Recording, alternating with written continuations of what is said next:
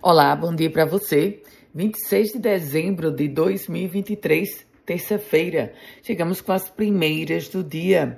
Aliás, ontem à noite, Arena das Dunas, com um grande público, para mais um espetáculo do Natal em Natal. Valdones e o padre Fábio de Mello lotaram a Arena das Dunas em mais um espetáculo do Natal em Natal. A gente fala agora sobre boletim de balneabilidade, seis trechos impróprios para banho.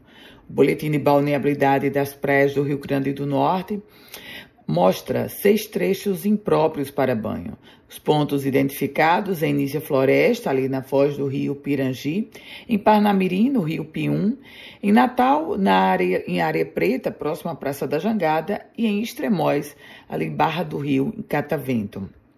Pirangi do Norte também tem um trecho impróprio para banho, próximo a Purne, e o balneário Pium também foi apontado como um trecho impróprio para banho. A gente fala agora sobre sobre um jogo que já está sendo muito esperado. O Flamengo vai jogar na Arena das Dunas no início do próximo ano. E já é, o próximo ano já é próxima semana, né, minha gente? A confirmação veio da Federação de Futebol do Rio de Janeiro, que confirmou Flamengo dia 27 de janeiro em Natal, em um jogo válido pela quarta rodada.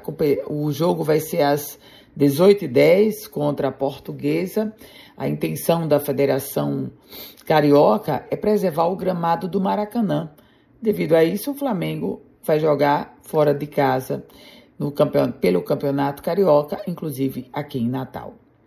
E os contribuintes que caíram na malha fina da Secretaria da Fazenda do Estado pelo não recolhimento do imposto sobre transmissão causa-mortes e doação, chamado de TCD, que incide sobre as doações e transferências de dinheiro e bens sem apelo comercial, tem até amanhã, quarta-feira, para regularizar o débito com desconto de até 50% sobre o montante devido.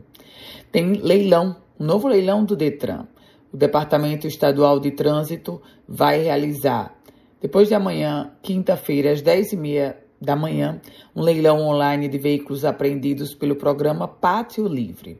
Serão disponibilizados 19 lotes que terão lances a partir de 600 reais.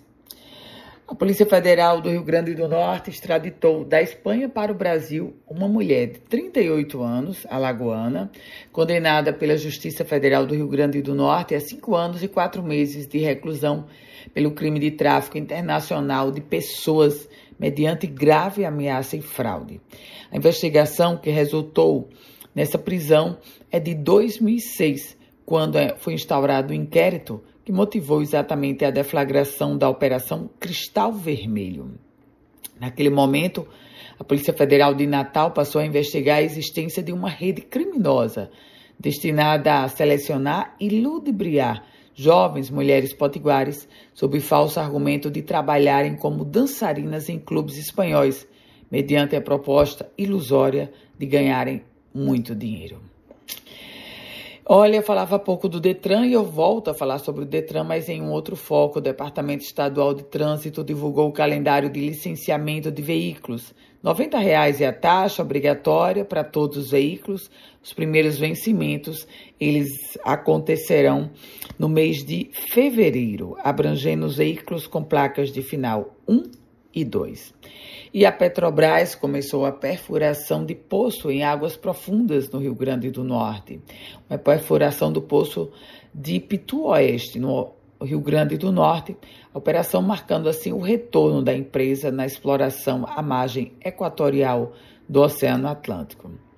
Por outro lado, a gente fala agora sobre a CAERN, que estendeu o prazo para inscrições do concurso se ligue, vai até o dia 8 de janeiro. Com as primeiras notícias do dia, Ana Ruth Dantas, um produtivo dia para você, uma feliz semana.